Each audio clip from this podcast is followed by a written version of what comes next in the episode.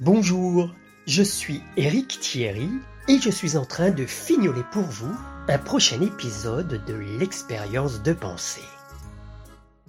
Dans l'histoire que je vais vous raconter, Poutine ne peut plus s'asseoir.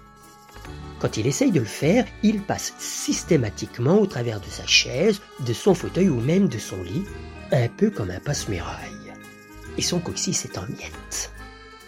Mais à part cela, quelles sont les autres conséquences concrètes pour le dictateur?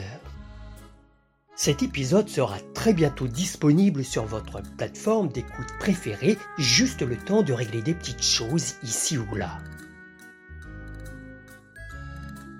Je vous donne donc rendez-vous dans deux semaines pour le tout premier podcast de l'expérience de pensée intitulé Poutine ne peut plus s'asseoir.